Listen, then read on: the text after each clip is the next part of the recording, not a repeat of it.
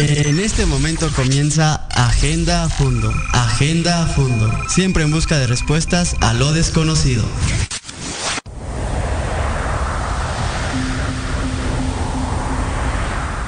¿Qué tal amigos de Sapienza Radio? Les habla Carlos del Ángel. Les, les, doy la más cordial bienvenida nuevamente a un programa más de Agenda a Fondo. Muchas gracias por estar ahí pendientes. Estamos eh, pues transmitiendo aquí desde la Ciudad de México cuando son ya las 12 del día con dos minutos. Y tenemos un programa muy interesante el día de hoy. Ya eh, pues debimos de haber hecho de hecho este programa en el primer programa del año. Pero pues bueno, surgió evidentemente el tema importante de Irán y Estados Unidos. Y tuvimos que pues trasladar este tema a esta semana. Así es que, bueno, pues vamos a hablar de eh, pues algo que creo que es justamente interesante para la mayoría de la gente. A veces porque hay un poco de morbo y a veces porque pues siempre nos ha gustado saber el futuro y qué es lo que nos depara el destino tanto a nivel personal como a nivel mundial. Pero bueno, antes de empezar vamos a agradecer a Jen que está en los controles como siempre. También a Pedro que nos está ayudando en la grabación del podcast para las plataformas de streaming. A Fer también, que está ahí en redes sociales, nos va a apoyar con los chats y todo lo que ustedes nos escriban a través de redes sociales. A Itzel, que está por ahí tras bambalinas también. Y como siempre, a Omar, bienvenido nuevamente a nuestro programa. Muchas gracias Carlos, como siempre, por abrirme el micrófono. Hoy, que como bien dices, tenemos un programa bastante controvertido, incluso podríamos decir, porque hay mucha gente que con el escepticismo que le caracteriza, pues eh, piensa que estas eh, cosas de las que vamos a hablar hoy, pues pueden no, no cumplirse. Sin embargo, hemos visto a lo largo de la historia que quizá sea bueno no ser tan escéptico con estos temas o por lo menos sí mantener ese dejo de curiosidad y pues de poner ahí en tela de juicio todo esto que se dice, ¿no? Claro que sí, y bueno, pues eh, como bien mencionas, justamente este no es un tema que se trate solamente de, de este año, casi siempre eh, se ha tratado de saber qué va a pasar en el futuro, desde pues personas que se han dedicado a esto de la predicción de alguna manera, como bien lo mencionas, algunas más creíbles que otras. Pero bueno, pues vamos a hablar de todo esto en este programa del día de hoy que se titula El Mundo en 2020. Y pues no se despeguen porque eh, también tenemos un anuncio muy importante para Sapienza Radio. Así es que nosotros vamos a nuestro primer corte y pues regresamos para entrar de lleno a este tema del día de hoy aquí en Agenda Fondo en Sapienza Radio para los que tienen sed de conocimiento.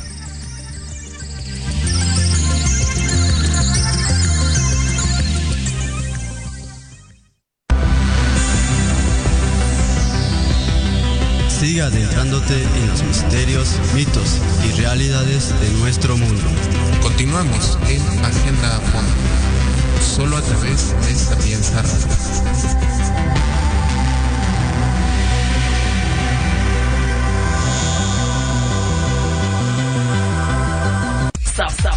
Sapienza, sapienza, para los que tienen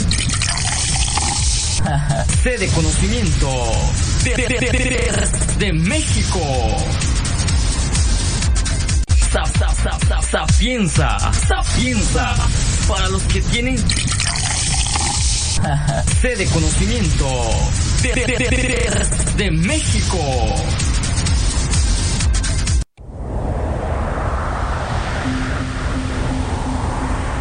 ¿Qué tal amigos? Ya estamos de regreso aquí en Agenda a Fondo, en un programa más de cada, como cada miércoles.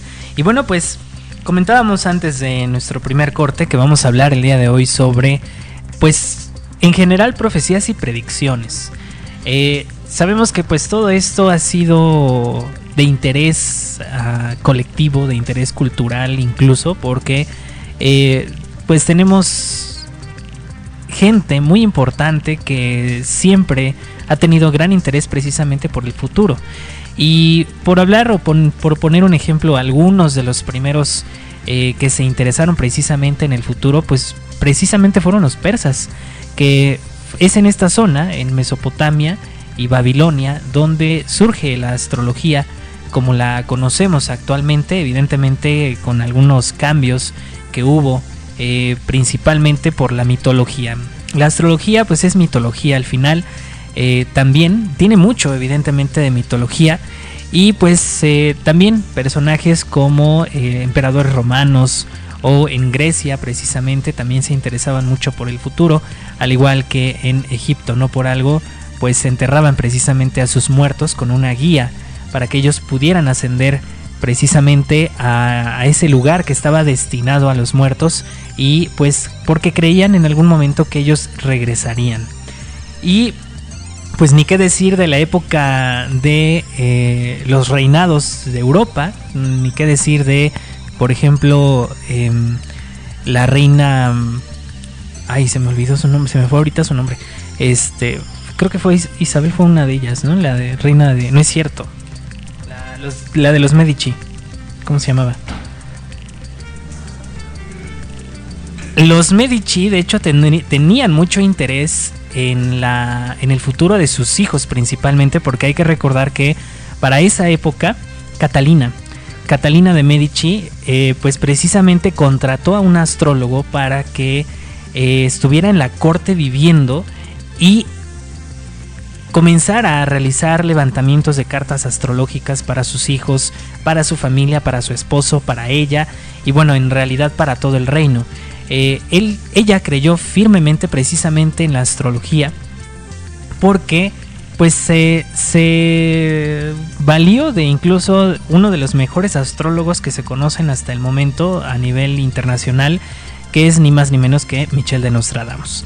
Michel de Nostradamus vive con Catalina de Medici y de alguna manera utiliza a este señor precisamente para que eh, pues siempre dijera cosas a su favor, ¿no?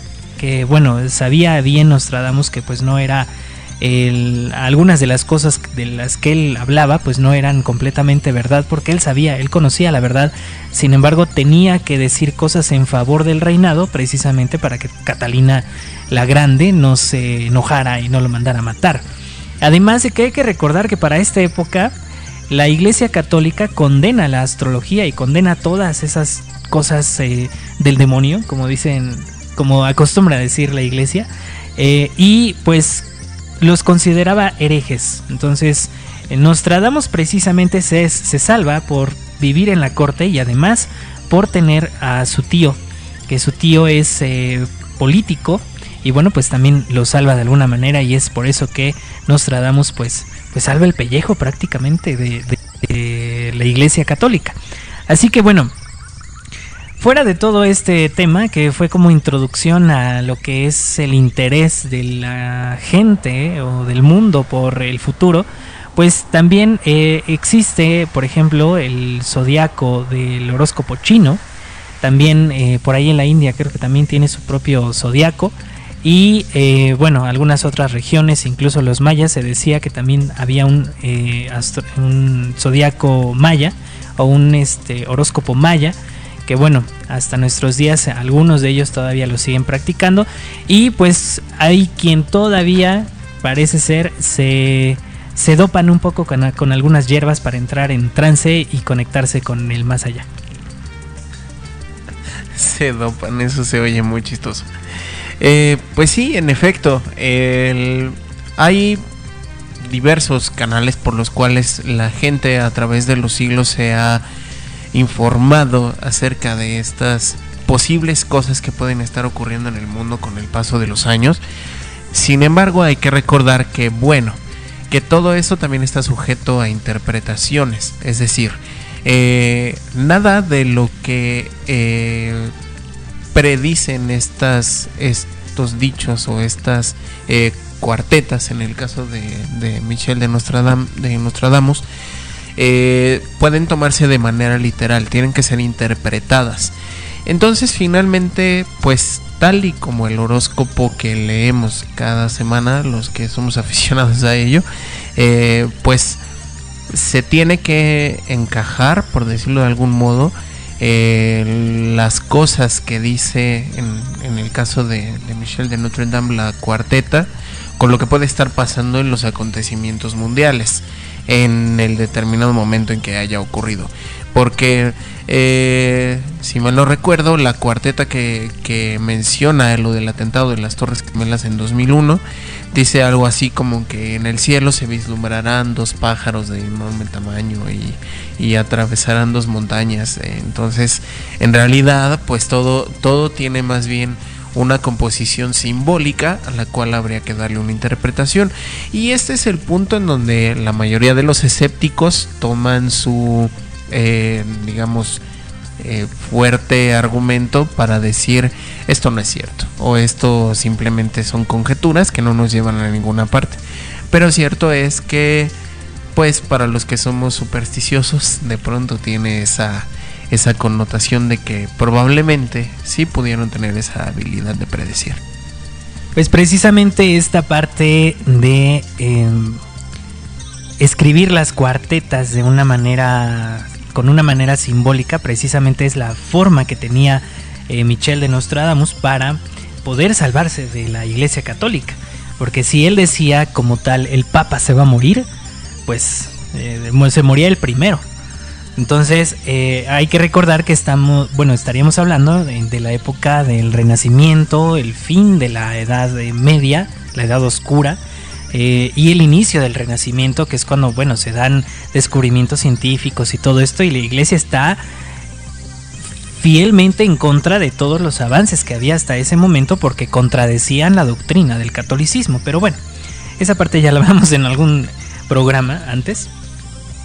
Y eh, pues bueno, también el desarrollo, por ejemplo, en la Europa medieval incluso, del tarot, una herramienta que fue pues muy... Eh, consultada precisamente en esas épocas. Es la época donde nace precisamente el tarot en la Edad Media. Eh, precisamente porque como todo estaba muy oculto a, la gente, o sea, no había desarrollo científico porque la iglesia lo controlaba y la iglesia controlaba qué era lo que leía la gente.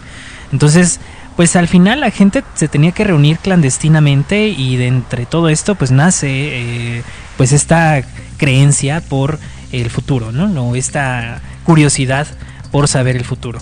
Eh, posteriormente, ya en la época un poco más moderna, hablamos ya de los años 1800, comienza por ejemplo el auge del espiritismo, que es algo que también utilizaron ciertas personas para tratar de indagar no solamente en el subconsciente o mm, digamos en, eh, en la vida mm, después de la muerte, sino precisamente que ellos decían que los espíritus vivían entre nosotros eh, y que bueno, mientras trascendían pues podían contactarte y podían hablarte incluso de cosas que a veces tú ni siquiera sabías que iban a suceder o que ya estaban sucediendo. Entonces el espiritismo eh, con por ejemplo Alan Kardec, que es el digamos el, el padre del espiritismo moderno, eh, y las hermanas Fox en Estados Unidos, pues eh, es cuando se da todo este auge, en el año 1800, 1700 más o menos. Y bueno, otras tantas creencias, más o menos también es donde nace la masonería, como lo estuvimos hablando en aquellos eh, programas, en aquel programa que, que, hablamos sobre el tema. Y bueno, pues actualmente surge también mucho esto de la astrología. Y yo creo que es algo que sí se ha quedado eh, y que ha trascendido ya por muchos, muchos años. Y es algo que, que a pesar de que a lo mejor haya el tarot o hayan las runas o todo esto, eh, la astrología ha sido uno de los elementos que más ha perdurado a lo largo de, pues de varios siglos precisamente. Se ha modificado sí en algunas interpretaciones a lo mejor porque muchos estudiosos de la astrología pues evidentemente hacen nuevos, nuevas indagatorias. Así que bueno, eh, no nos vamos a concentrar solamente en la astrología porque también por ahí hay opiniones incluso políticas sobre lo que puede suceder este año. Ya este año de por sí ha iniciado bastante caótico. Eh, desde los primeros días, bueno, pues nos enteramos de los incendios en Australia, eh, nos enteramos pues de este de los terremotos en Puerto Rico, también de pues lo que sucede con Irán y Estados Unidos, la caída de este avión que aparentemente sí derriba Irán y bueno, ya lo hablamos también en el programa pasado. Así es que ha iniciado muy interesante, muy interesante, muy interesante este año y precisamente inicia el año con una aparente eh, conjunción de planetas que se da entre el 12 y el 13 de enero que pues no sé si llegaste a ver Omar eh, pues estos videos precisamente que hablaban de esta gran eh, conjunción de planetas que se dio entre Saturno y Júpiter si no me equivoco ahorita vamos a leer precisamente esa parte porque hubo muchos videos en YouTube muy catastrofistas que ya decían que, que ya el 13 de enero ya iba a iniciar el juicio final y cosas de estas y que pues realmente lo que estábamos viendo en los primeros días de enero era antesala de lo que iba a ocurrir en, eh, pues en este año.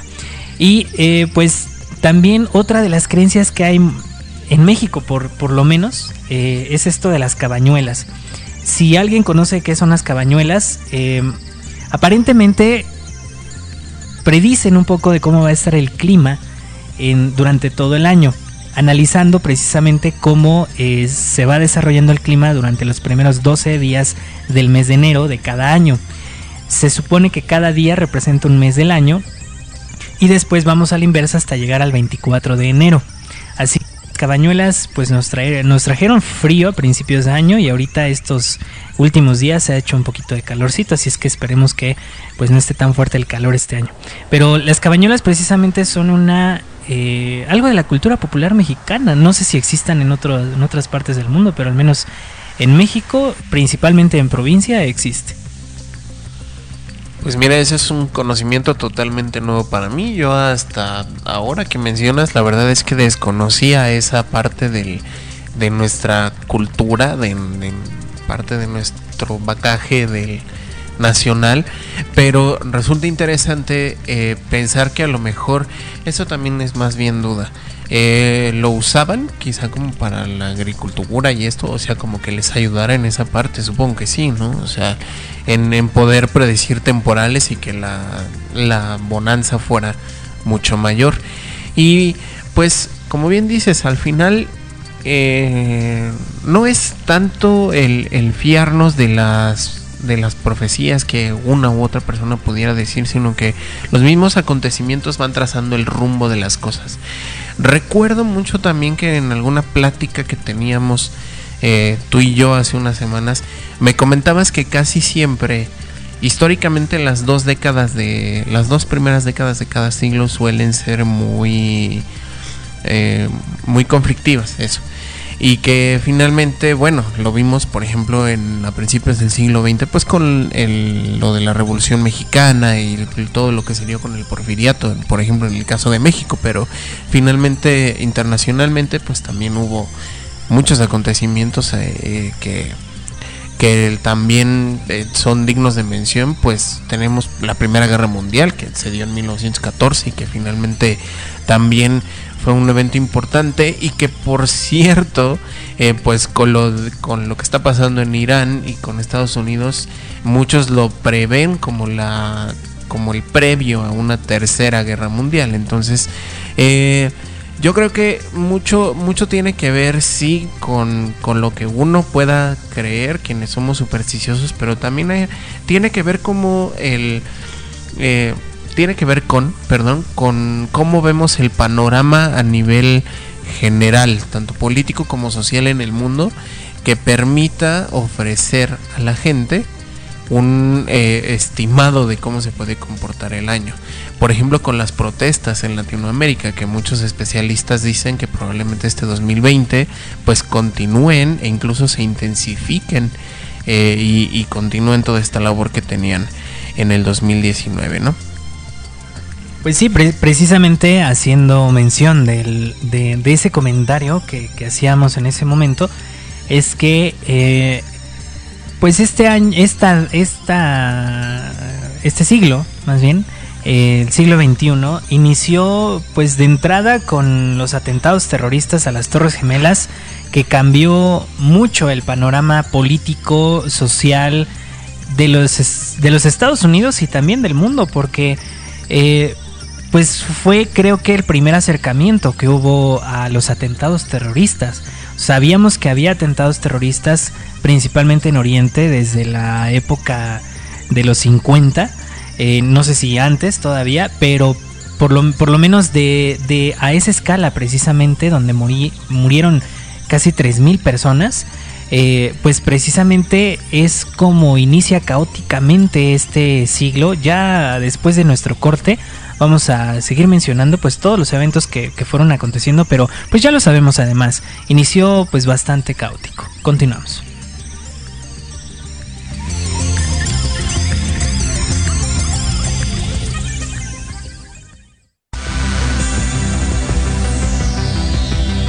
Siga adentrándote en los misterios, mitos y realidades de nuestro mundo. Continuamos en Agenda Fondo, solo a través de Sapienza Radio.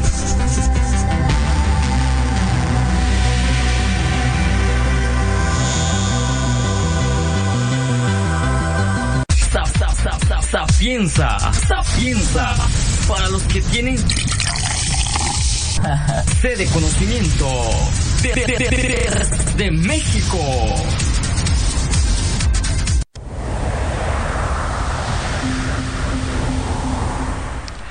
Ya regresamos amigos a Agenda a Fondo cuando son las 12 de la tarde con 30 minutos.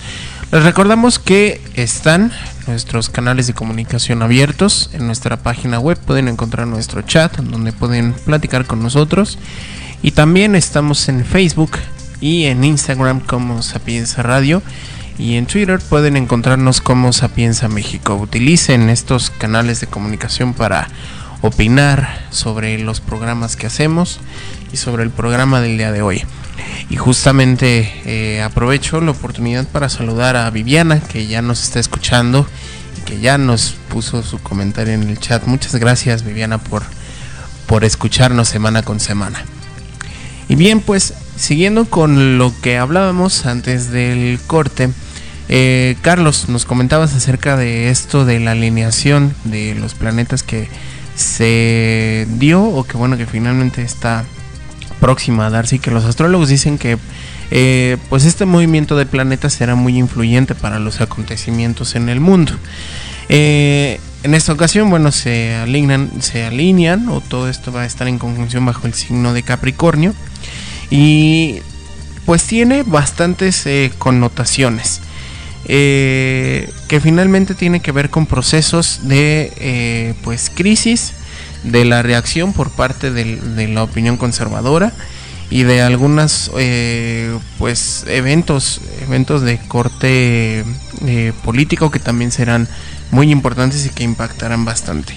En este sentido tenemos por ejemplo que eh, Saturno, en este caso, el representado aquí por, más bien, perdón, Cronos como regente de Capricornio, pues dice aquí que auspicia las grandes estructuras, la forma, los principios y las leyes. Eh, Júpiter, regente de Sagitario, auspicia las cuestiones de la fe, la filosofía, las convicciones, la abundancia y los recursos. En este caso, bueno, hay este, astrólogos, además de historiadores, que con todo esto vaticinan, por ejemplo, un, un tsunami entre ellos y, y, algunos también eventos naturales relacionados con sismos e incluso eh, también Mía Astral eh, nos dice que en este año 2020 vamos a tener una triple conjunción como ya, nos mencionaba Carlos, entre Júpiter, Saturno y Plutón, encontrando todos en Capricornio. Entonces, eh, lo que se dice es que el eclipse de sol que hubo hace unos días, concretamente el 5 de enero, eh, pues nos empezó a dar eh, una, una vislumbro al respecto, porque justo nos recomiendan estos astrólogos, eh, pues sí, ponernos en un periodo de reflexión profunda, ya que esto es lo que vaticinan estos eventos. Y justo el tsunami coincide con otra profeta que al parecer ha estado en boca de todos últimamente. Eh, esta señora famosa llamada Baba Banga, o más bien llamada así de cariño, porque su verdadero nombre es Vangelia Vangelia Pandeva Dimitrova, y que también ella, de hecho, predijo para este 2020, o más bien interpretan, nuevamente tenemos que sacar a colación este término, interpretan sus predicciones como que va a haber eh, terremotos en ciertas regiones del mundo. Entre ellos está la región del, del, lejano oriente, concretamente en China, en India, incluso también en la región de Alaska. Y también prevén un, un tsunami en este caso. Eh, y bueno, también algunos eventos importantes para, para líderes mundiales como Vladimir Putin y Donald Trump. Entonces, eh, más allá de ver el, la predicción como tal o de manera literal, pues habría también que compaginarlo con los eventos que hemos estado teniendo y los que ya se sucedieron, porque incluso lo de lo que predicen para Donald Trump tiene que ver con algo que ya le había pasado a algunos diplomáticos en Cuba hace unos años.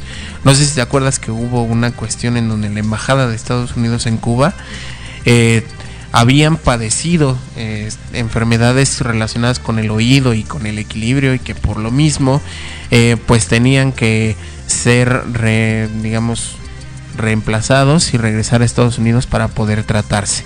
Entonces dicen que probablemente este tipo de enfermedad sea la que afecte al mandatario estadounidense próximamente. Sin embargo, es algo que tiene que verse porque eh, lo de la Tercera Guerra Mundial, que ya yo mencionaba antes del corte, eh, es algo que se viene diciendo desde hace un tiempo.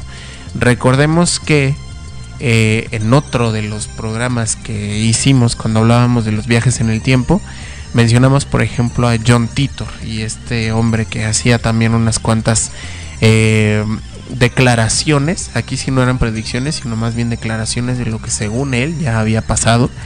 Y entre ellas sí también vaticinaba una tercera guerra mundial que pensábamos que se iba a dar con el conflicto en Afganistán el que ocurrió el hace, hace 10 años aproximadamente. Entonces, pues basados en todo esto, eh, tendríamos que ver, pues, ¿qué onda con esto de la alineación? Yo creo que ir en orden. Primero, ¿qué onda con esto de la alineación? ¿Cómo es que, eh, según los astrólogos, puede afectar a los, eh, a los grandes eventos a nivel mundial, tanto políticos como sociales? ¿Y qué nos depara, digamos, al para nuestra Navidad de este año 2020?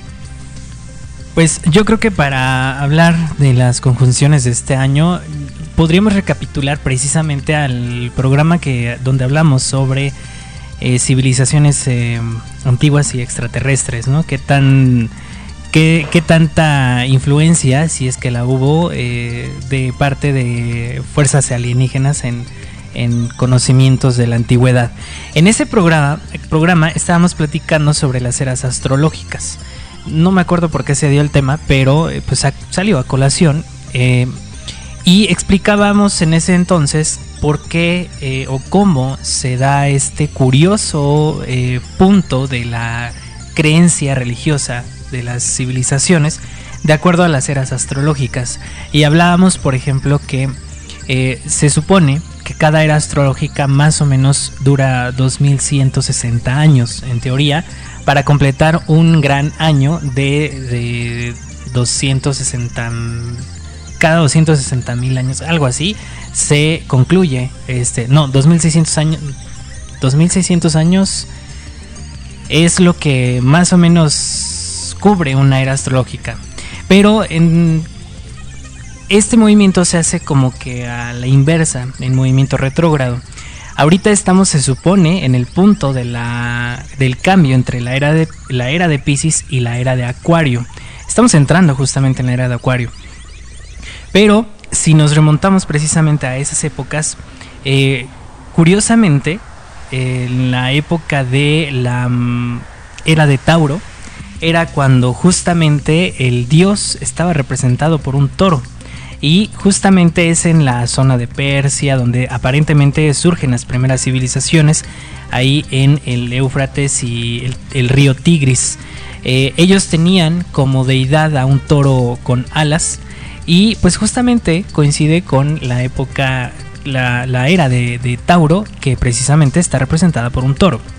Eh, si nos vamos eh, también un poco más hacia acá, la era de eh, Capri, perdón, sería la era de Aries, que sería la, la- la anterior, digamos, está representado por un carnero.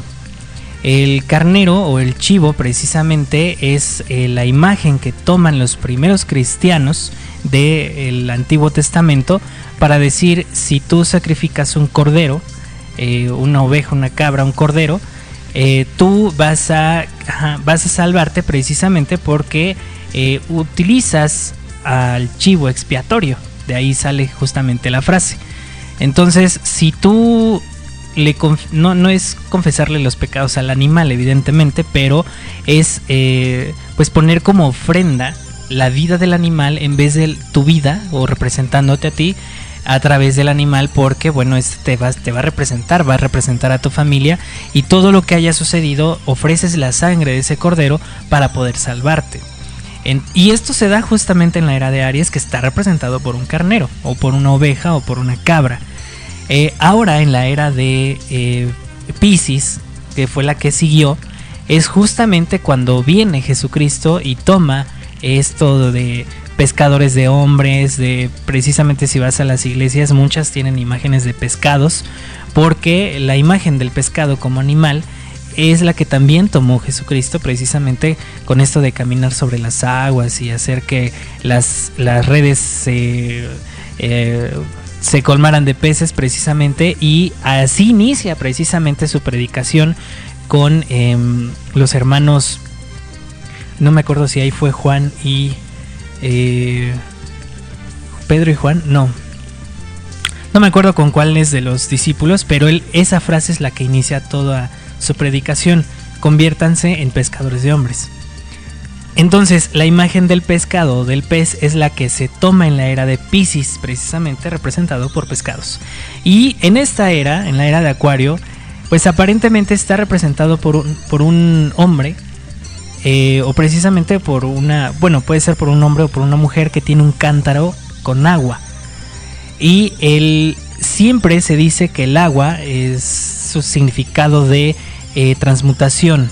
También que a través del agua puedes comunicarte. Muchos incluso eh, en la eh, personajes que empezaron con esto de las predicciones y todo eso, se decía que utilizaban el agua para tener visiones, que ahora se sustituyó por una bola de cristal, pero realmente era un- una bandeja de agua. A través de la bandeja de agua se supone ellos podían entrar en trance y podían ver el futuro.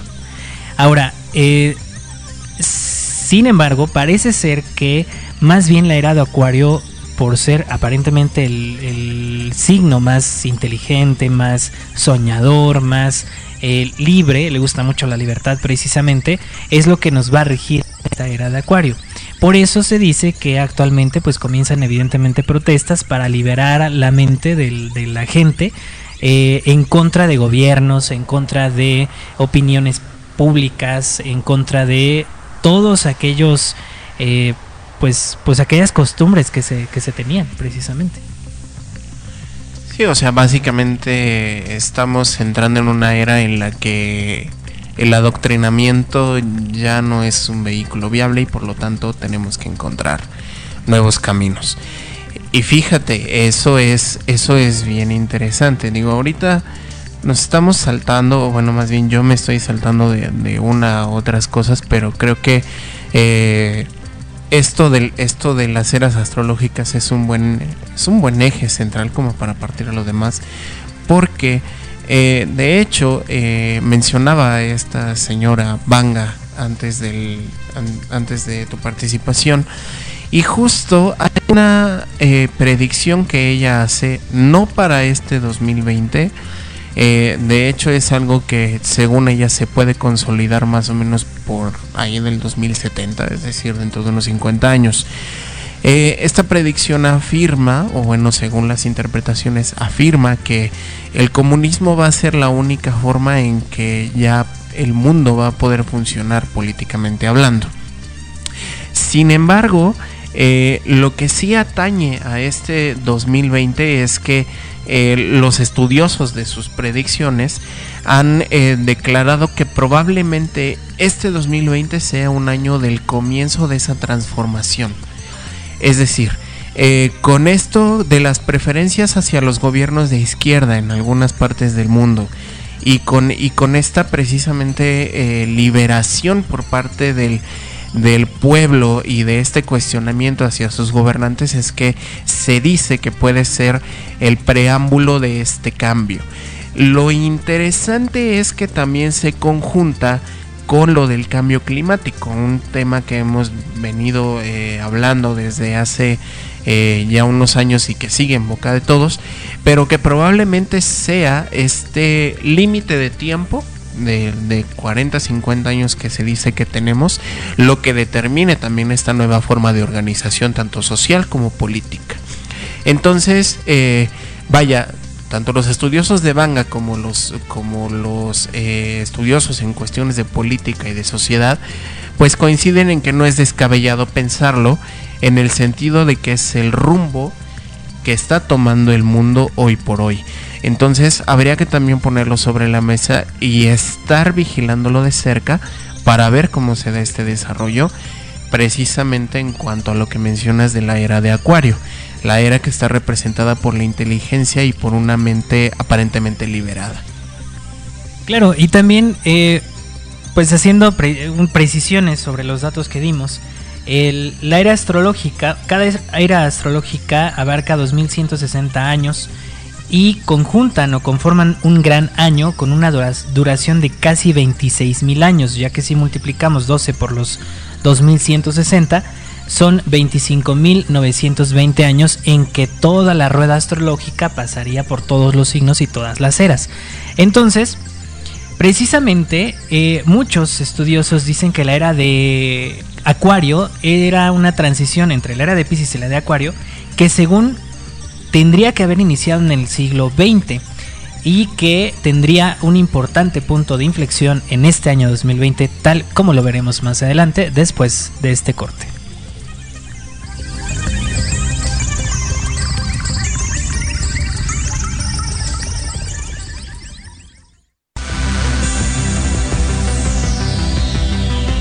Adentrándote en los misterios, mitos y realidades de nuestro mundo. Continuamos en Agenda a Fondo, solo a través de Sapienza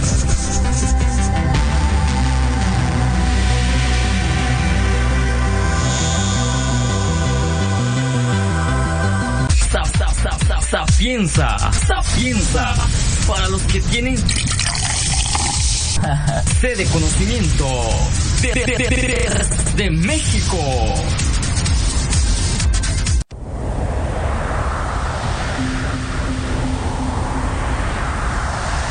Ya regresamos nuevamente aquí a nuestro programa Agenda Fondo, el día de hoy hablando sobre el mundo en 2020, pero pues estamos haciendo un realmente largo compendio sobre eh, lo que es la astrología, las eras astrológicas y bueno, porque pues todo esto se relaciona en cierto punto, hasta cierto punto, con lo que creemos que vaya a pasar este año, porque la mayor parte de las predicciones o profecías que hay sobre el año precisamente vienen de la astrología.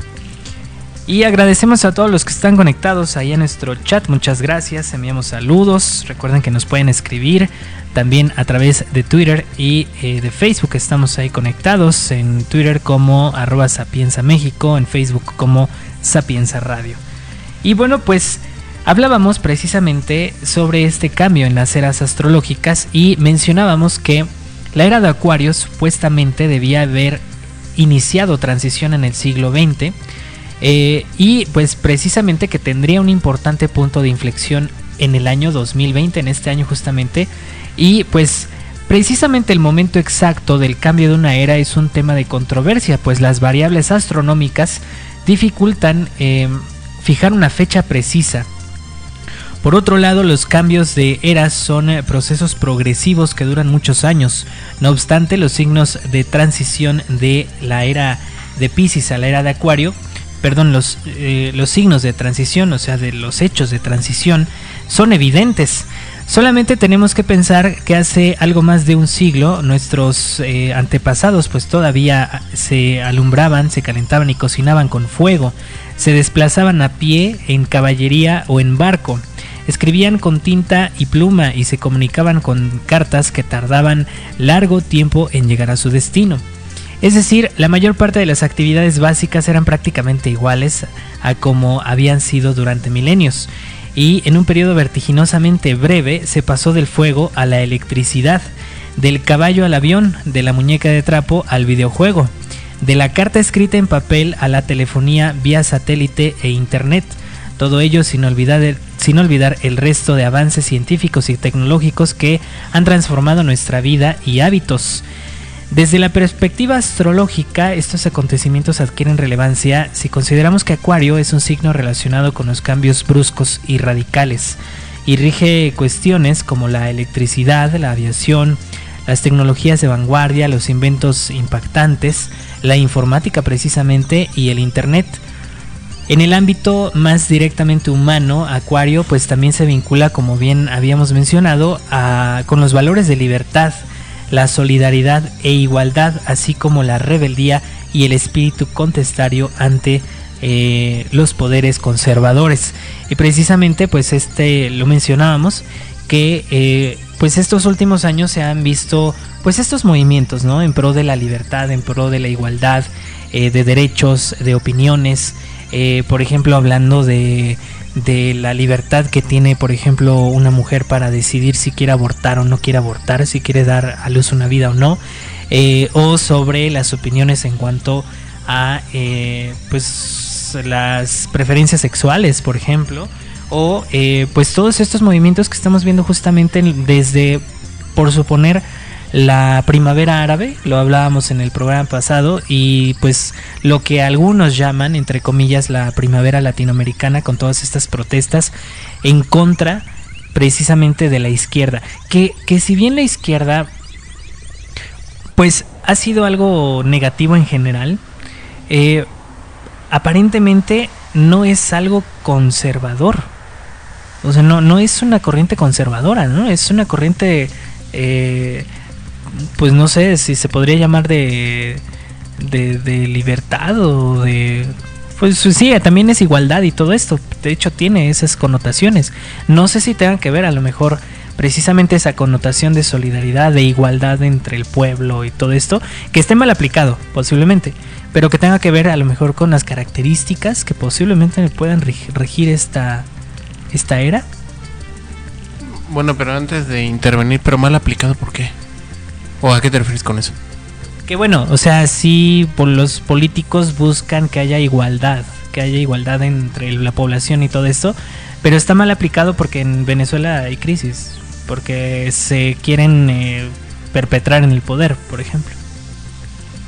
Bueno, es que también tendríamos que recordar que hay, hay dos vertientes. Una que es, eh, como ya eh, sabemos, la vertiente política y otra la vertiente social. Es decir, eh, la vertiente política hoy por hoy se ha tenido que ajustar a lo que ha dictado la sociedad desde su, desde su punto de, vista y, que, y es con todo esto que mencionas. O sea, se ha dado eh, pues la liberación a nivel de, de expresar nuestra, nuestra sexualidad y nuestra orientación sexual de manera eh, vaya sin ningún tapujo. Se ha dado el, cambio de, que ya darle a la mujer pues esta decisión sobre su vida y sobre su cuerpo que finalmente era completamente necesaria. Eh, pero creo que eh, pues quizá no mal aplicado. O sea, es que preguntaba lo de lo de mal aplicado porque creo que eh, pues se aplica con base en intereses. Tienes razón, está mal aplicado. Porque está mal aplicado porque se aplica eh, manipulando todo esto que está pasando en la sociedad eh, para que coincida con los intereses de la política. Entonces, eh, vaya, no podemos decir que en efecto desde el ámbito político se puede dar este cambio o hay un cambio palpable, precisamente porque más bien se nota que lo han aprovechado y se han aprovechado de ello. Bien, eh, el, buen ejemplo es el caso de Venezuela. Sin embargo, habría que hacer hincapié en el hecho de que eh, la sociedad está tomando la rienda y que por lo tanto eh, es la sociedad quien puede después de, después de todo determinar cómo va el rumbo de esto. Vuelvo a lo mismo. El hecho de elegir gobiernos de izquierda y que ya el voto aparentemente sea ya respetado, o al menos en el caso de México así ocurrió, nos da una idea de que como sociedad está teniendo cada vez más poder y está teniendo más cada vez más influencia real dentro de los asuntos que le atañen. Lo cierto es que pues como ciudadanos creo que también nos falta mucho, o sea, es decir, eh, habría que ponernos en el, en el lugar de, de muchos están preocupados por el cambio climático, otros por la situación económica, otros por la situación política, otros por no morirse de hambre, literalmente. Entonces, vaya, también estamos hablando de una sociedad que, si bien está preocupada por sus problemas y por lo que le ocurre a su mundo, está muy enfrascada en un individualismo cañón. O sea, en, el sentido de que ahora nos educan y las nuevas generaciones tienen ese mismo eh, digamos, esa misma forma de pensar, de que sí, preocúpate mucho por el mundo y por dónde vives, pero a la par existe esta postura aparentemente contradictoria de, pero si hay que preocuparse por alguien, primero preocúpate por ti. Entonces está esta cuestión de, de, cómo pretendes, y creo que esta, esta frase lo resume bien todo, cómo pretendes ayudar a alguien si no te ayudas a ti mismo primero. Es decir, o sea, si no, si no cuidas de ti primero, si no cuidas tu propio bienestar, no puedes pretender velar por el bienestar o de alguien más o del mundo que te rodea. Entonces, eh, resumiendo todo esto que estoy diciendo, creo que sí, o sea, se, nota que hay un cambio, se nota que los gobiernos están dispuestos, entre muy grandes comillas, a ser parte de ese cambio, pero tendría que verse cómo se acomoda sus intereses como para que esto sea o que finalmente ese velar por intereses propios pues termine por colapsar y llevárselos por delante, ¿no? Pues sí, y prácticamente aquí vemos que eh, es un caos, o se arma un caos en los cambios de era, porque precisamente chocan las ideas conservadoras y las ideas más modernas de alguna forma. Y estas ideas modernas pues evidentemente los está metiendo eh, pues la, la, gente más joven. Entonces, pues, pues es evidente, es evidente que hay un, hay un cambio de ideas muy importante y que pues esto nos está llevando a conflictos bastante serios a nivel social y a nivel político. Y bueno, pues eh, en el supuesto de que los astrólogos tengan razón y que se diga que el cambio de era tiene un punto de inflexión justamente en este año por esta alineación o conjunción de planetas que existe, eh, estas tres conjunciones que existen en este año, pues justamente se dan con planetas pesados, con planetas fuertes que pues nos podrían, eh, pues sí, ya lo, no sé si lo, si lo mencionamos, ¿no? Que, que justamente cuando se ha dado este tipo de eh, conjunción en otras eh, épocas. Eh, ha coincidido, por ejemplo, con la Guerra de las Malvinas, también con la Guerra Fría, ha coincidido también con la, mm, la Primera Guerra Mundial, las caídas de dictaduras precisamente, y por ahí había otra, un movimiento de Urano que se asocia a las crisis económicas. Y de aquí vamos a pasar ya más que a un análisis astrológico, eh, posiblemente ya a los hechos, ¿no? Porque sabemos que económicamente eh, la potencia más importante o la primer potencia mundial pues está en un periodo bastante complejo económicamente, donde sabemos que si si le sucede algo a esta economía, pues evidentemente nos va a llevar a una crisis a nivel mundial. Así que eh, vamos a pasar a la revista de The Economist, que justamente eh, platicábamos antes del programa, eh, tiene algunos tintes, parece ser como predictivos. Y no es la primera vez precisamente que esta revista publica a inicios de año esta portada de la que hemos tomado el nombre El Mundo en el año que va corriendo. Yo recuerdo la primer portada que yo vi de The Economist en el 2016. Traía, eh, por ejemplo, eh, algunas imágenes que se asociaron después cuando sucedió el evento a los ataques terroristas en París. En, no sé si recuerdas el ataque del Bataclan, este lugar, un teatro, teatro, un lugar de, eventos, eh, donde entraron terroristas aparentemente del Estado Islámico y mataron, no recuerdo cuánta gente, pero aparentemente esto estaba eh, dentro de la portada de, de The Economist. Y bueno, quienes se dedican a tratar de interpretarla, pues claramente, o sea, te lo hacen ver claramente que sí estaba ahí este hecho que iba a suceder ese año, que fue predicho de alguna forma a inicios de ese mismo año, en 2016. En 2017 eh, venía una portada donde estaban casi la mayoría de los líderes mundiales, algunos artistas, plásticos y todo esto, y eh, mencionaba incluso el poder, bueno, el poder que iba a tener en Narendra Modi, Modi, algo así se llama, que es el presidente de la India. Y justamente en ese año fue cuando se religió y además pues tuvo una importante participación en el BRICS, este grupo que integran Brasil, Rusia, India, China y Sudáfrica. Eh, para pues los planes a futuro precisamente. Y bueno algunos otros detalles que se dieron. La del año pasado fue muy curiosa porque eh, traía al hombre de Vitruvio. Este el hombre de Vitruvio es una eh, pues no sé si decirle pintura porque más bien creo que era un boceto de Leonardo da Vinci donde aparece este hombre con los brazos y las piernas abiertas y eh, mencionan que incluso, eh, bueno, además la sociedad, no sé si fue la UNESCO, nombró al año eh, como el año de Leonardo da Vinci. Y sucedió algo curioso. Justamente en la conmemoración del nacimiento de Leonardo da Vinci es cuando se da el incendio de la Catedral de Notre Dame. Si recordemos fue el año pasado.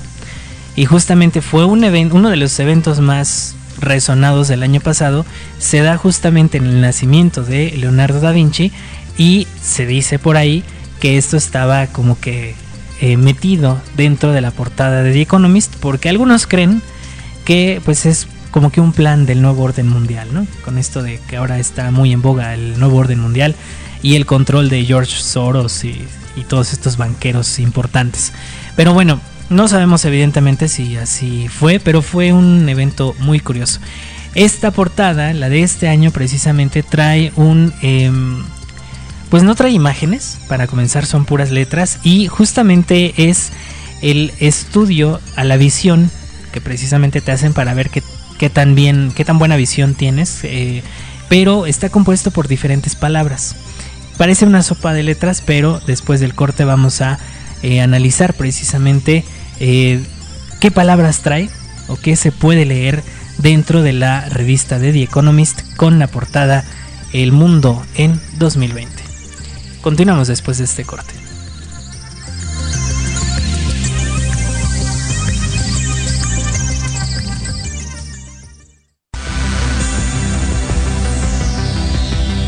Sigue adentrándote en los misterios, mitos y realidades de nuestro mundo. Continuamos en Agenda a Fondo, solo a través de Sapienza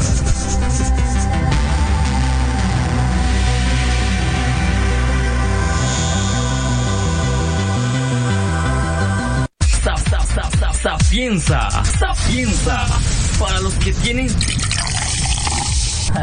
sede conocimiento de, de, México.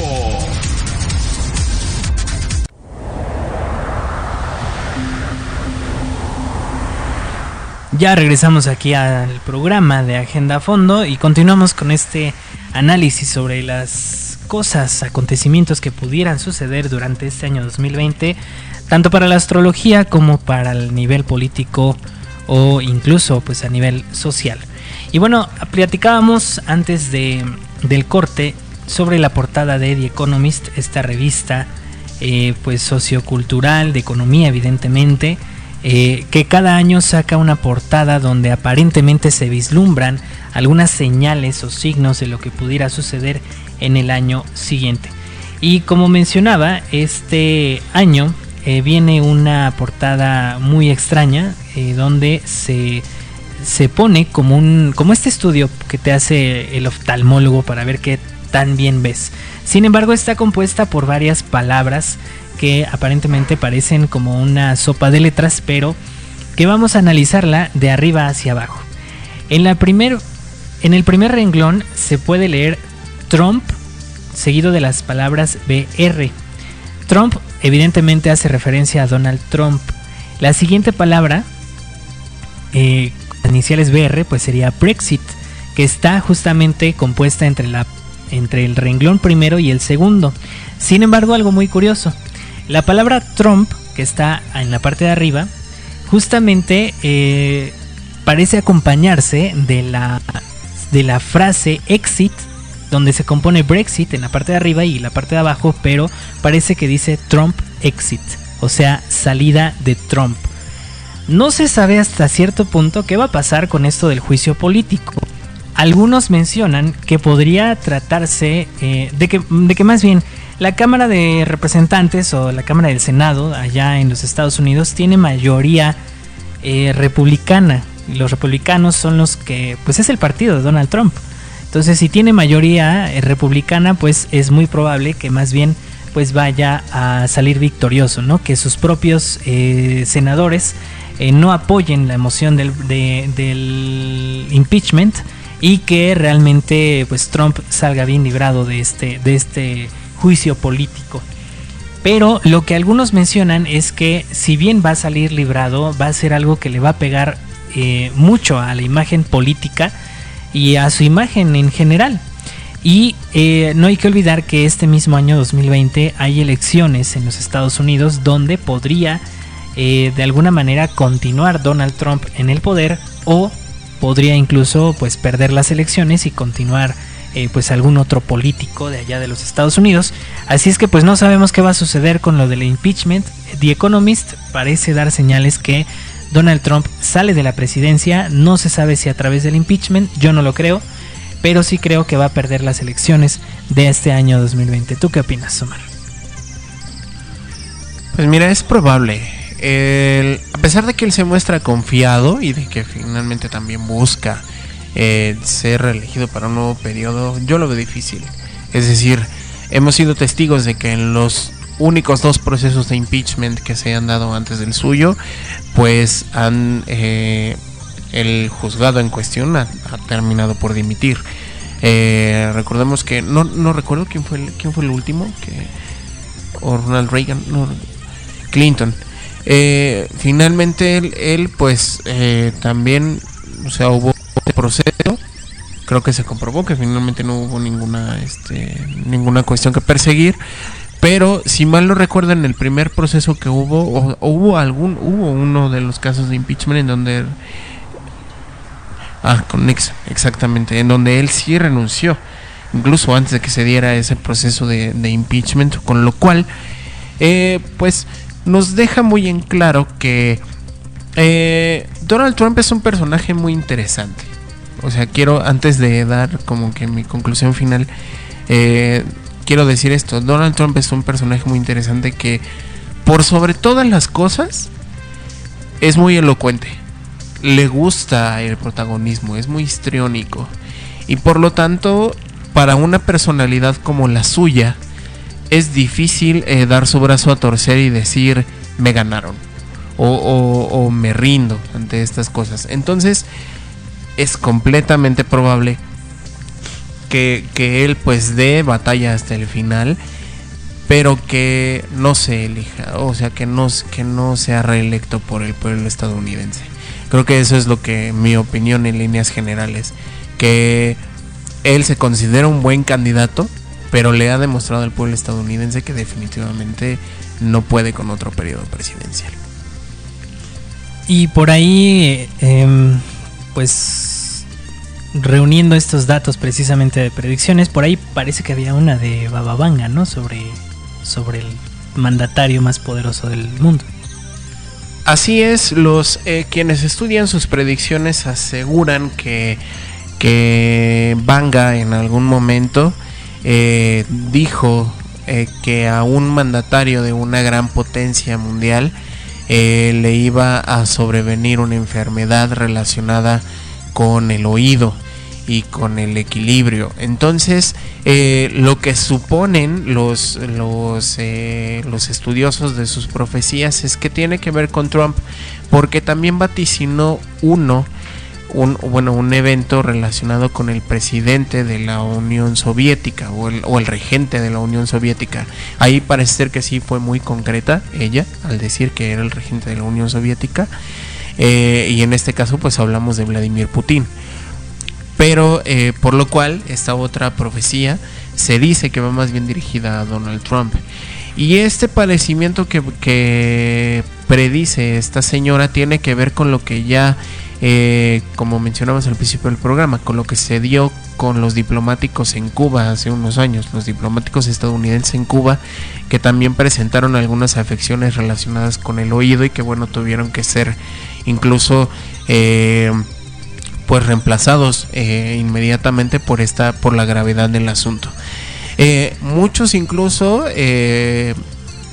pues bueno lo ponen en un plano más trágico diciendo que probablemente Trump eh, sea asesinado o muera de algún modo porque sus palabras eh, exactas de esta señora es que pues puede incluso ser un este un padecimiento que lo lleve a la muerte eh, o a un colapso más bien esa es la palabra que usa a un colapso pero no se sabe si con esto eh, pues quiera decir específicamente que se va a morir o que pues ya no está en condiciones de ejercer funciones o una muerte política. Exacto.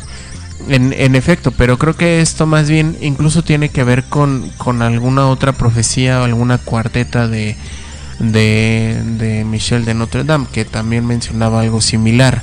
Entonces, pues, como he venido diciendo a lo largo del programa, son cosas que que es- están sujetas a interpretación y que por tanto pues habría que estar pendientes. Pero definitivamente, políticamente hablando, creo que Trump sí ya está en una cuerda muy floja.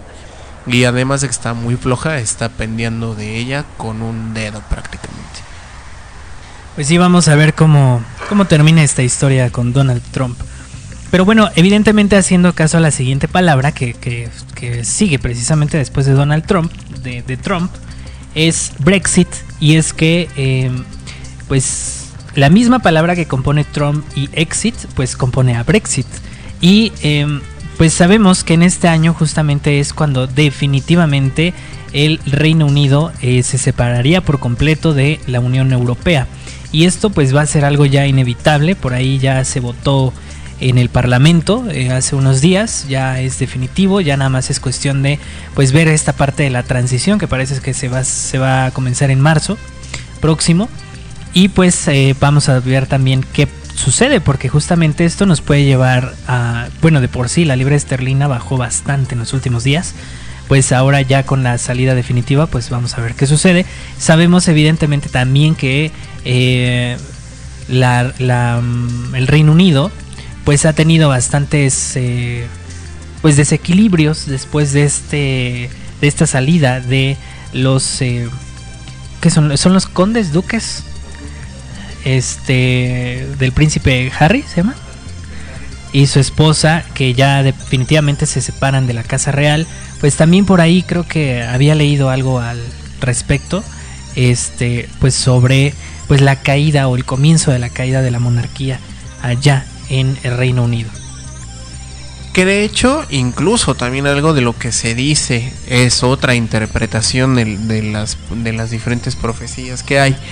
Se dice que probablemente este sea el año en que ya la reina Isabel eh, fallezca, es decir, que, que ya, eh, o bueno, más bien lo están eh, previendo eh, en el hecho de que esta profecía dice que es el momento en que ya se viene un cambio radical dentro del, de la monarquía y de su situación.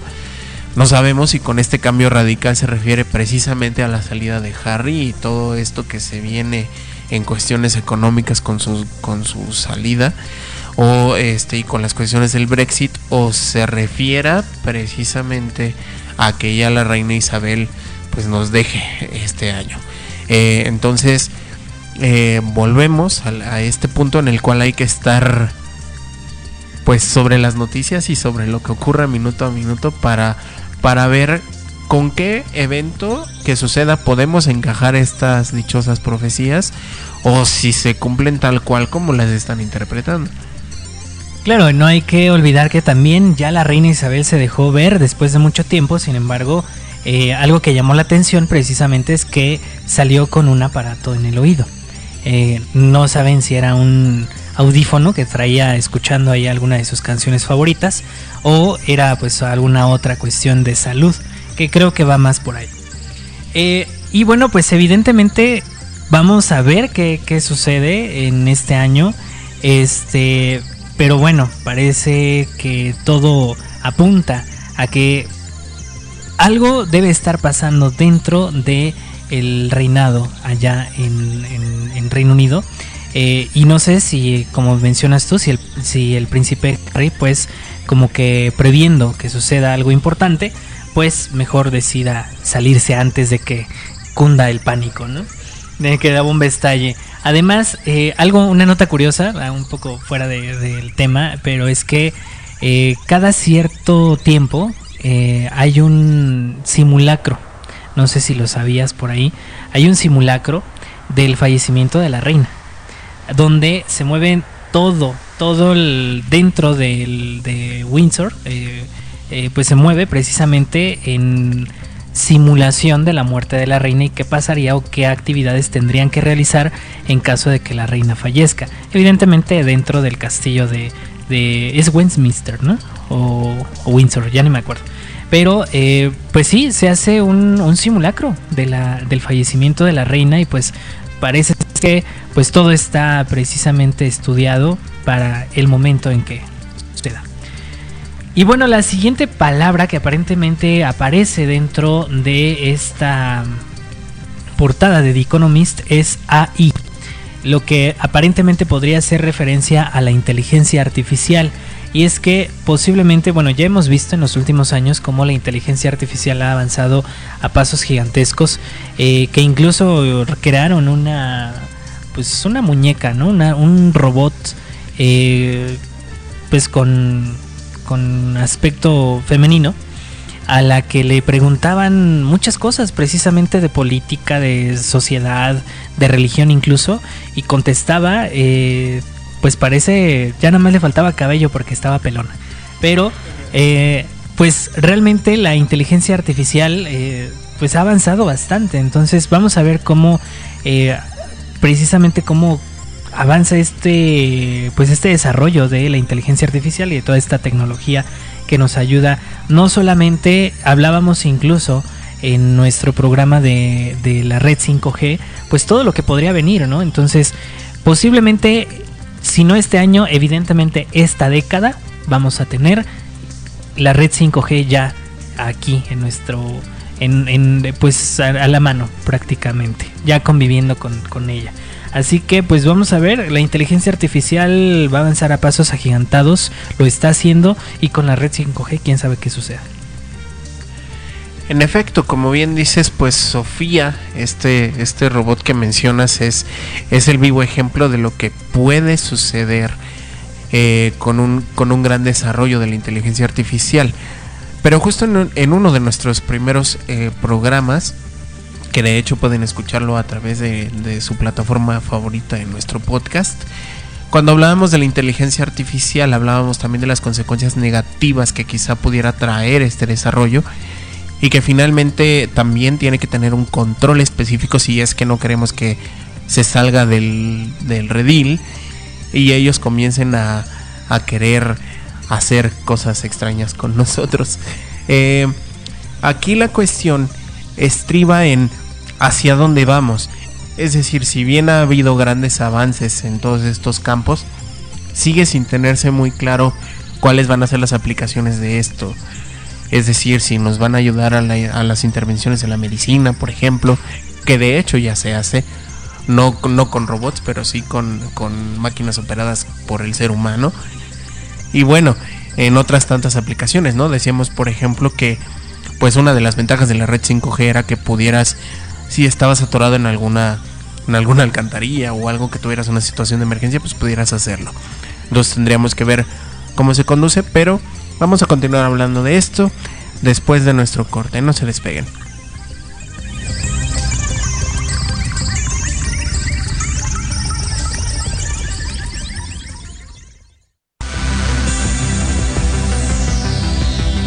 Sigue adentrándote en los misterios, mitos y realidades de nuestro mundo. Continuamos en Agenda Fondo, solo a través de Sapienza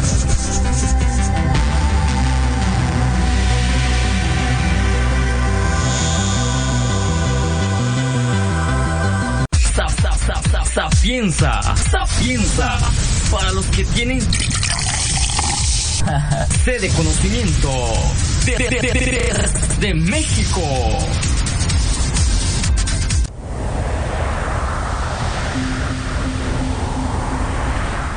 ¿Qué tal amigos? Ya regresamos aquí a Agenda Fondo cuando son la una de la tarde ya con 31 minutos. Y bueno, pues seguimos analizando esta portada de The Economist. Yo creo que vamos a terminar, eh, vamos un poco más rápido. Eh, la siguiente palabra que se ve después de Brexit, mencionábamos esa inteligencia artificial. Después de esta viene Tokio.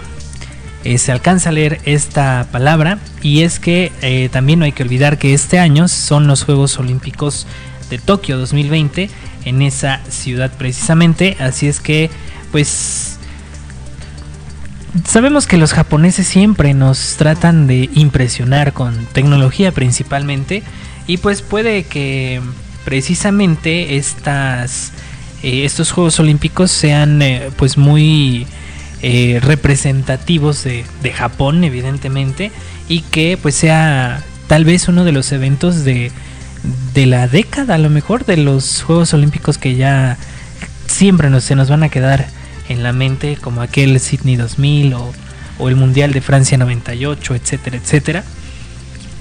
Pero bueno yo siento que más bien está agregado Tokio no solo por los Juegos Olímpicos porque pues, eh, ha habido Juegos Olímpicos en otros puntos y no han publicado nada en sus portadas.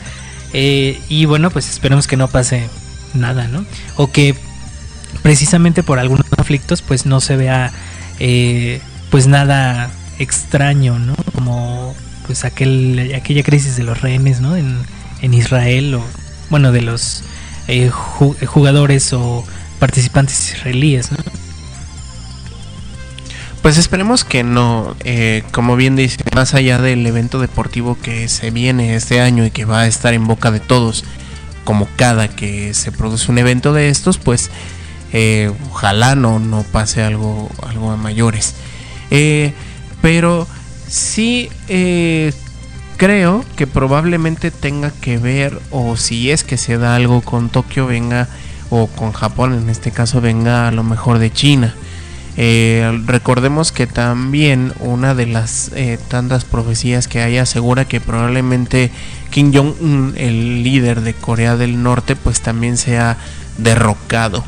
Esto es algo que igual se queda en simple conjetura porque no tenemos ningún indicio que, pueda aseverar que en efecto el amadísimo líder pues cae pues decaiga eh, de su trono y del poder que ostenta pero quizás sea algo algo sí relativo a esto. Recordemos que por ejemplo pues siguen los conflictos en Hong Kong con relación a China y que de, de algún modo quizá eh, que no estamos viendo puedan afectar a Japón ¿no? en, en determinado momento Eh, insisto no no hay indicios de ello pero pues finalmente está ahí no incluso eh, por eso creo que también el- lo, del, lo del Brexit es como la, la parte más importante de esa portada, aunque no sé si haya este pues más palabras a las que tengamos que ponerle atención ahí.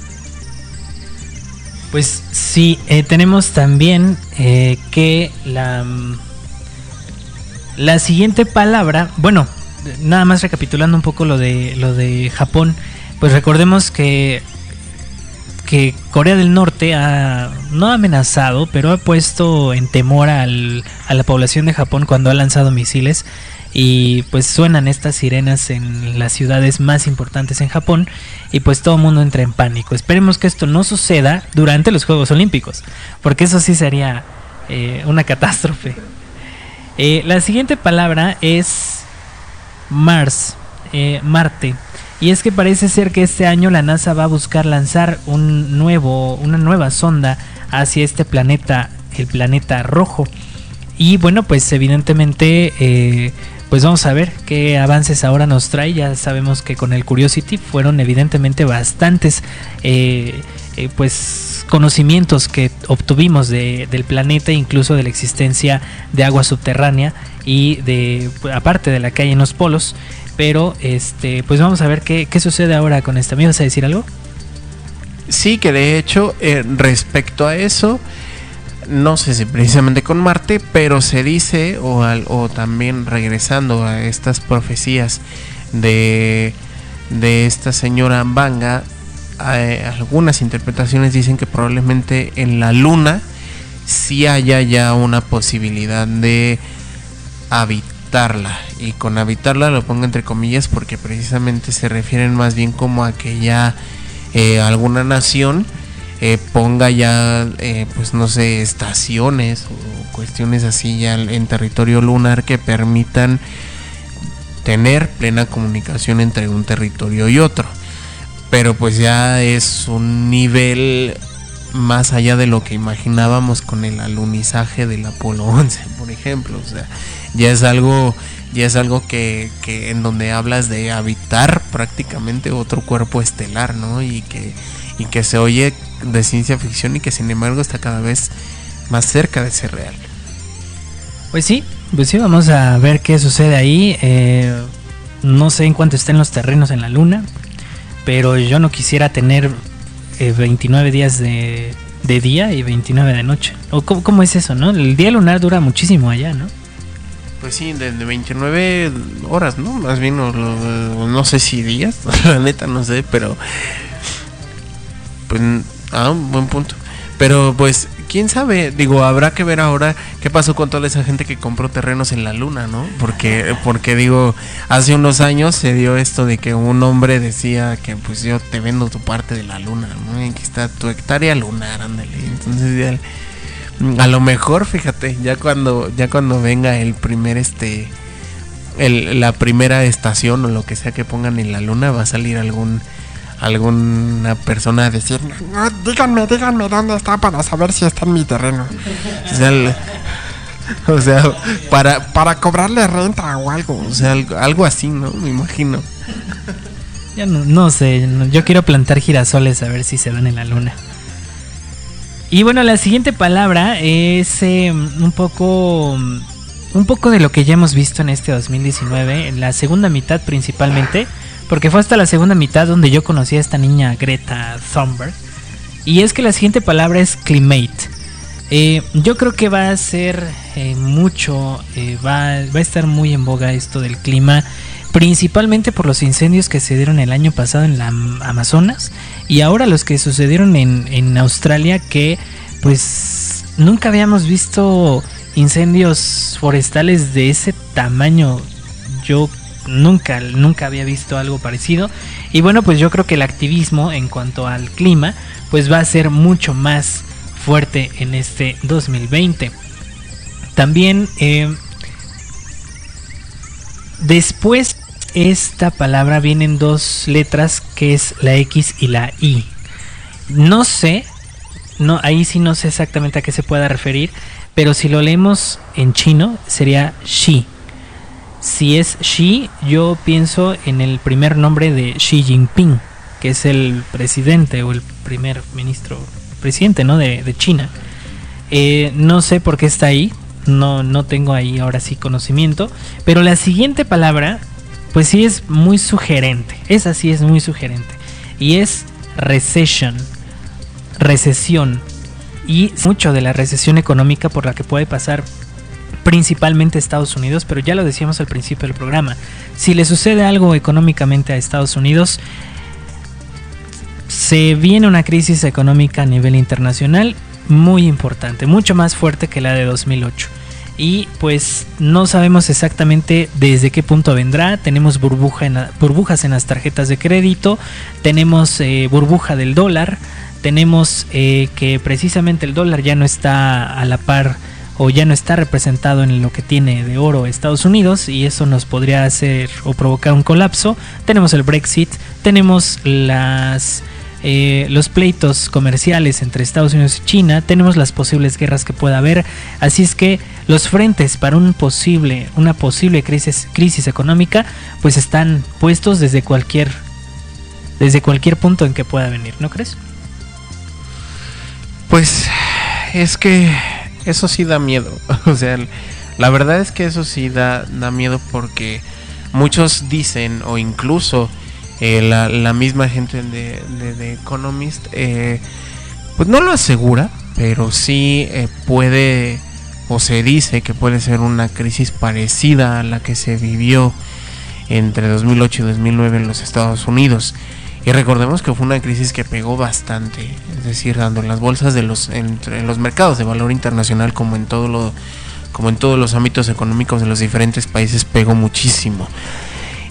Y lo preocupante es pensar en si las naciones están preparadas para un golpe de este calibre, porque digo, apenas nos estamos reponiendo de esa de esa crisis que sería hace 10 años, apenas estamos viendo pues que empiezan a estabilizarse todas estas cuestiones que se vieron impactadas.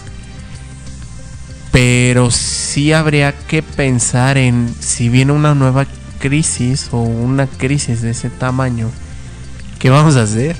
O sea, ¿qué, vamos a hacer en el sentido de, de cómo nos va a afectar en, en cuanto al desempleo, en cuanto al el modo de vida? Porque digo, se da en las potencias mundiales, pero recordemos que pues todo esto nosotros al ser vecinos por lo menos nos pega y bastante. Entonces, eh, pues no sé, tendría, tendríamos que igual, no sé si estar preparados, pero también ese es otro albur porque ¿cómo te preparas ante algo que no sabes ni por dónde va a venir, no? Claro, claro, pues como bien lo mencionaba, eh, hay varios puntos desde los cuales nos podría venir esta crisis económica, ya no solamente a los Estados Unidos, sino también a nivel internacional. Así que pues habrá que estar expectantes, precisamente como decías, principalmente de las noticias. La siguiente palabra es compuesta, es una palabra que representa a una persona, pero también representa una acción, y es Modi. Modi eh, también la compone la letra E al final y dice die o muerte. No sabemos realmente a qué se refiera. Eh, sabemos que en la India, por ejemplo, hay haber protestas en contra del gobierno.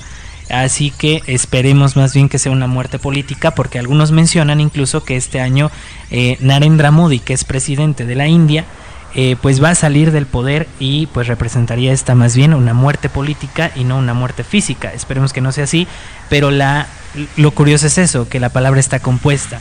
Es su apellido, Modi, con la letra E al final de Die entonces, pues vamos a ver qué sucede con, esta, con este personaje. La siguiente eh, palabra también es compuesta con la última letra de DAE, la E de Expo. Y es que en Dubai va a haber una expo en este año que parece ser que se quieren lucir.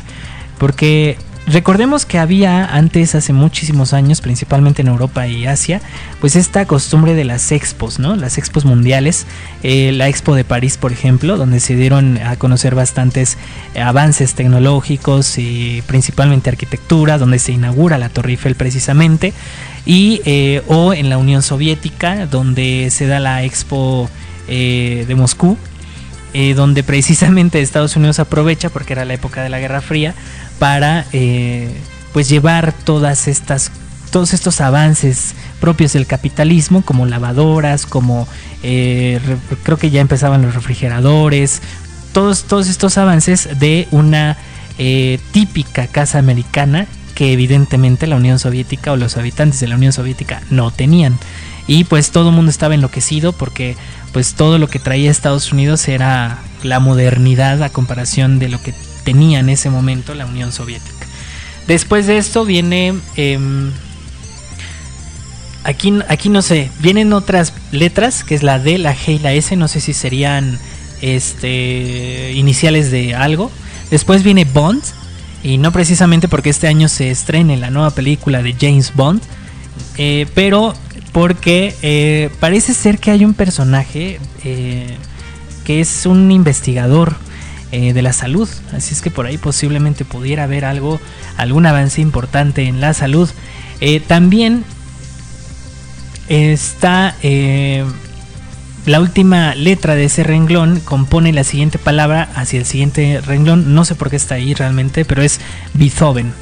está este compositor dentro de la portada de The Economist, lo que la mayoría lo conocemos como Beethoven. pues está ahí, está ahí, no sabemos realmente por qué. la siguiente palabra es Vision, y eh, por ahí había, creo que la Organización Mundial de la Salud, eh, pues declaró este año como el año de la enfermería y además como el año de la visión. Eh, así que, pues se supone que según los planes, este año de la visión era planeado desde 2005, si no me equivoco, donde ya deberían haber habido avances en cuanto a este ramo de la, de la medicina hasta ahora no, no es no ha pasado nada sin embargo lo curioso es que la palabra Vision o visión es la única que tiene color y está en color rojo. Todas las demás letras son negras y la única eh, palabra que está en rojo es Vision. Así es que vamos a ver también qué, qué, qué sucede con todo esto. Más abajo, este... Pues no, no, no alcanzo a ver bien que... Creo que sí necesito lentes. Aprovecho este... Bueno, se alcanza a leer war, de guerra. Así que, eh, pues también está ahí, no sé si lo compone otra palabra o está otra palabra ahí a un lado, pero está la palabra guerra ahí. Y pues vamos a ver también qué, qué pasa. Hemos iniciado precisamente el año con tensiones bastante importantes en cuanto a geopolítica a nivel internacional, así es que esperemos que no sea el año precisamente donde suceda alguna, alguna guerra. Eh, diversity también está, diversidad, está eh, antes que War, precisamente. Y las últimas son Rafael. Y parece ser porque este año se cumple una, em, una conmemoración precisamente, no sé si del nacimiento o de la muerte de Rafael Sanzio, que es este artista eh, del renacimiento también y que pues esperemos que pues no pase nada precisamente con aquello que platicábamos, lo que sucedió eh, en el año de Leonardo da Vinci. Más allá, eh, dice, después de Rafael sigue Night o Noche. también no sabemos realmente por qué. Y la última palabra, bueno, ah, después de esta, después de Night sigue Ingale, ahí sí no sé qué signifique, y la última es Rusia. Es la última palabra que alcanzamos a, ver ahí en este. Y con esto termina la portada de The Economist para este año. ¿Tú por qué crees que esté Rusia o Rafael ahí? Porque bueno, si ya estuvo Rafael, si ya estuvo, bueno, en este año Rafael, Leonardo da Vinci, faltaría este Miguel Ángel.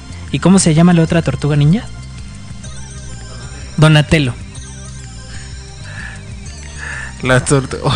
Oye, sí, no recordaba las tortugas. Este. ¿Sabes que por eso me dan ganas de tener cuatro hijos? Nada más por eso, para ponerle los nombres de las tortugas. Pero bueno, este, regresando a temas que sí nos atañen. Em, fíjate, Rafael, pues no sé, a lo mejor hasta se refiere a este cantante español divino que tenemos todavía, que ya está viejo, ya, ya también como que no está, espero que no, pero ya está como en años de estirar la pata. Pero bueno, más allá de, más allá de yo soy aquel, pues tenemos, creo que la más importante de todas estas palabras es el, pues lo de Rusia, precisamente que se viene este al final y que pues una de las profecías marca que de hecho eh, oh, que termina con lo de guerra que está arriba pero recordemos que, o bueno, quisiera hacer mención que otra de las profecías que se tienen es que va a haber una emergencia nacional en Rusia por la caída de un posible meteorito.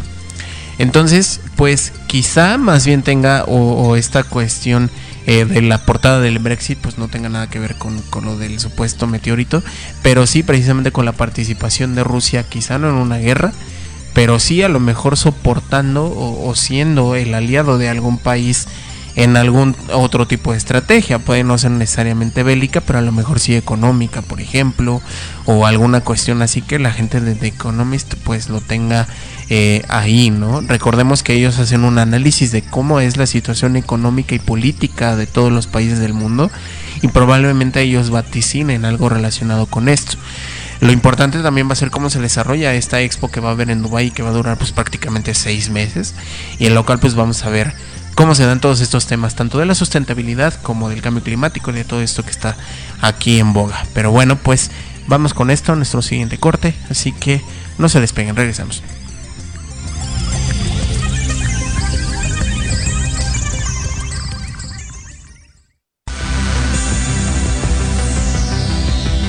Sigue adentrándote en los misterios, mitos y realidades de nuestro mundo. Continuamos en Agenda Fondo, solo a través de Sapienza Radio.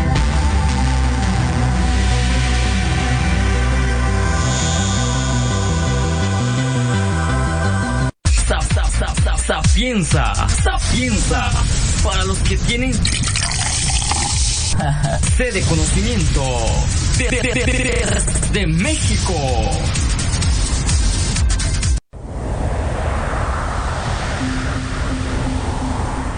Ya regresamos a nuestro programa, amigos. Cuando son ya la una de la tarde con 55 minutos, se acaba el tiempo para este programa. Y pues nuestras conclusiones es que, de hecho, nos faltó mucho todavía por analizar. eh, quizá podríamos hacer otro programa sobre el tema. O evidentemente tendríamos que hacer un programa al final del año con el recuento para saber exactamente si sucedieron estas predicciones sobre este año 2020. Eh, pues no sabemos realmente si va a ocurrir evidentemente o no. Eh, algunas cosas son inevitables que van a suceder, eh, otras cosas pues el mismo rumbo de los acontecimientos pues va a hacer que suceda, pero pues vamos a ver cómo lo toma pues la sociedad principalmente. Así es, yo pienso que mucho de lo que hay predicho para este 2020 ya está más bien determinado por el rumbo de la situación. Sobre todo en la cuestión de las protestas y de todos estos cambios a nivel sociopolítico, eh, pues se han determinado con el paso de los eventos a través de los años y este no es la excepción. Eh, creo que, como bien decíamos al principio del programa, eh, independientemente de toda esta cuestión de la era de Acuario y demás, el, el cambio a nivel sociedad que se ha dado, pues es bastante importante y es el que ha propiciado todos estos movimientos. Yo creo que, como bien dices, a final de año habría que hacer ese match para saber qué de lo que supuestamente se predijo, pues de verdad se cumple y qué tanto de eso es efecto más bien de las consecuencias de la vida que estamos llevando y viviendo actualmente. Pues sí, claro que sí. Esas son nuestras conclusiones del programa del día de hoy. Los invitamos a que pues no se pierdan el podcast ahí en redes sociales, en las plataformas de streaming preferidas para todos ustedes. Y vamos a hacer un paréntesis. Eh, les mencionamos que teníamos una noticia importante eh, aquí en Sapienza Radio. Y bueno, pues eh, antes que nada yo quisiera agradecer a Omar, eh, pues que hayas estado en este programa, eh, pues nuevamente, pues esperando que, que todos estos temas siempre les dejen algo a nuestro público, evidentemente, pero pues que también nos nutran a nosotros, ¿no? Como pues en el conocer general, en la cultura, en, en todo lo que, lo que acontece a nivel internacional.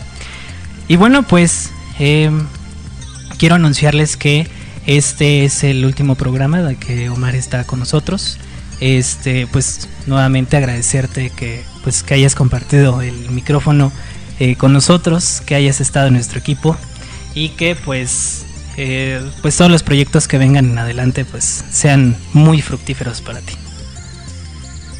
También así lo espero. Eh, yo también te agradezco mucho el que me hayas abierto el espacio y este micrófono cada semana.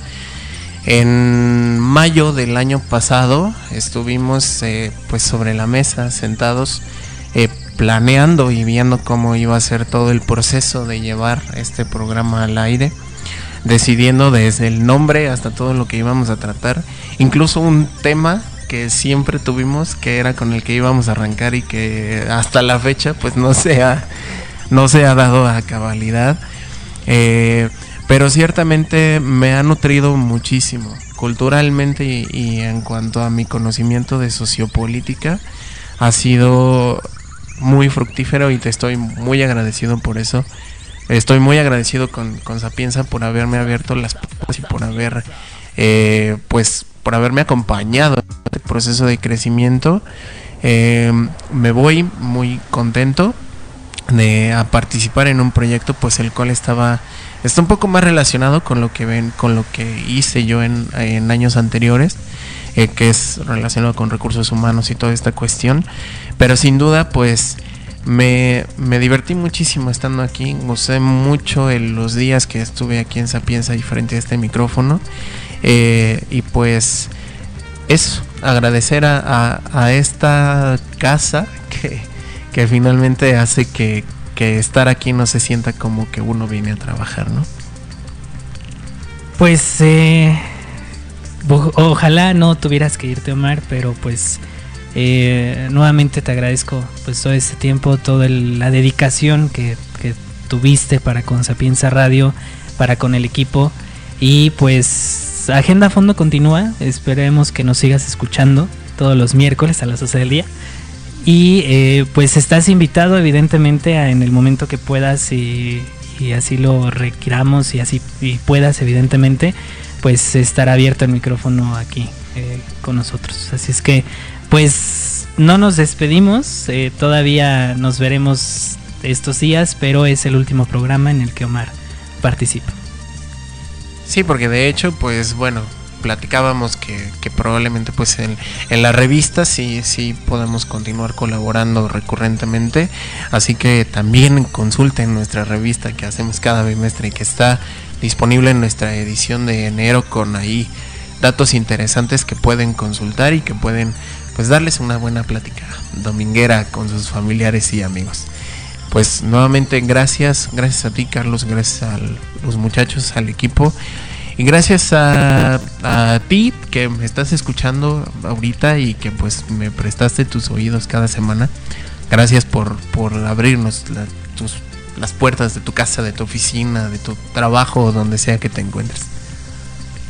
Pues bueno, así nos despedimos de nuestro programa el día de hoy. Eh, nos escuchamos eh, dentro de ocho días, el próximo miércoles a las 12 del día, con otro tema más de Agenda Fondo. Hasta luego.